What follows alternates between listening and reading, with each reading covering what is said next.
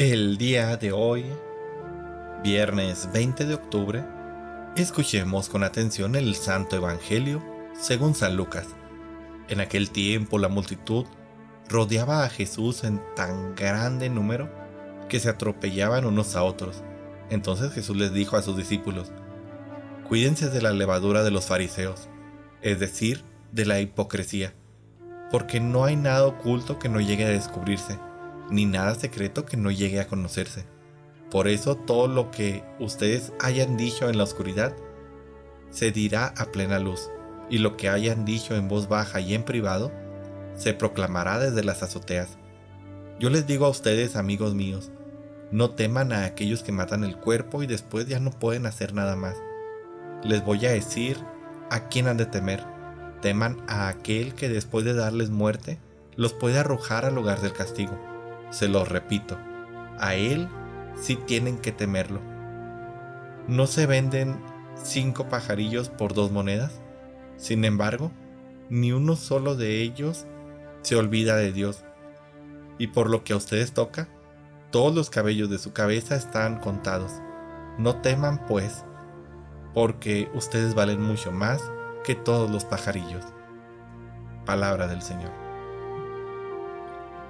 Queridísima familia, ayer hablábamos sobre denunciar las injusticias sociales, sobre no quedarnos callados, sobre ser realmente profetas en este mundo actual. Y bueno, es que ser testigos auténticos de Cristo no es una tarea fácil y realmente jamás lo ha sido.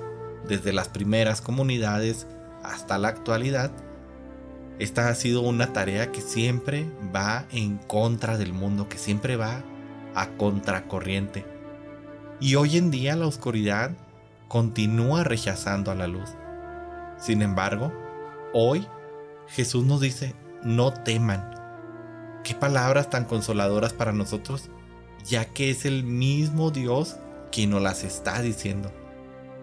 Está siendo perseguido, está siendo rechazado, juzgado, calumniado, la verdad es que no debes de temer, puesto que vales muchísimo a los ojos de Dios.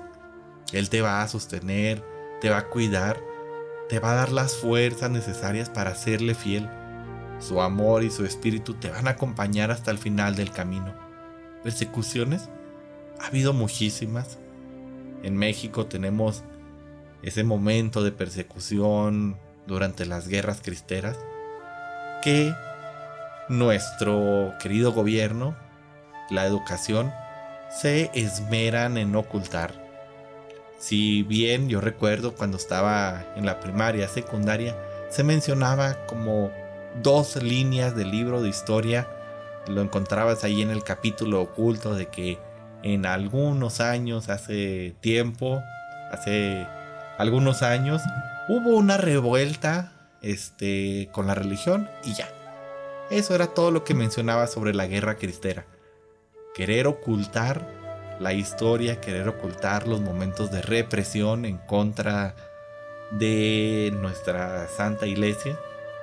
Y eso, pues no es actual, no es únicamente de nuestro gobierno, no es una crítica al gobierno, simplemente es dar los datos históricos no es una crítica a los que me escuchan, los más aférrimos defensores de los partidos, sino que, bueno, es una realidad que se presenta no solo en México, sino en cualquier lugar al que nos vayamos.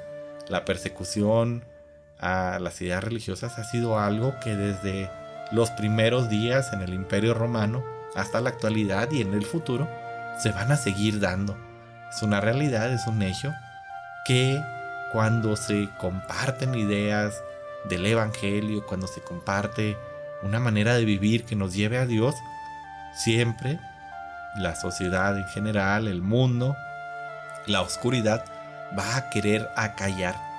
Pero qué bonito es el Evangelio del día de hoy que nos dice, no teman, no teman aquellos que puedan matar el cuerpo, eh, aquellos que puedan matar las ideas, aquellos que puedan reprimir las ideas, teman más bien a aquellos que les puede dar muerte al espíritu. ¿Y qué es esto? Pues las corrientes meramente que nos quieren imponer o las corrientes que el mundo tanto en esta sociedad como hace 100 años, como hace 1000 años, como hace 2000 años, pues han querido imponer sociedades, eh, organizaciones y demás de querer acallar la voz del Evangelio. Si nosotros nos vamos por esos caminos, entonces sí vamos a perder lo mucho, eh, lo más valioso, que es la vida eterna, los que nos pueden arrojar al lugar del castigo. Así que no teman, hermanos, a alzar la voz, a defender el Evangelio, porque eventualmente, aunque perdamos la vida en este mundo, lograremos la vida eterna. Y eso vale muchísimo más.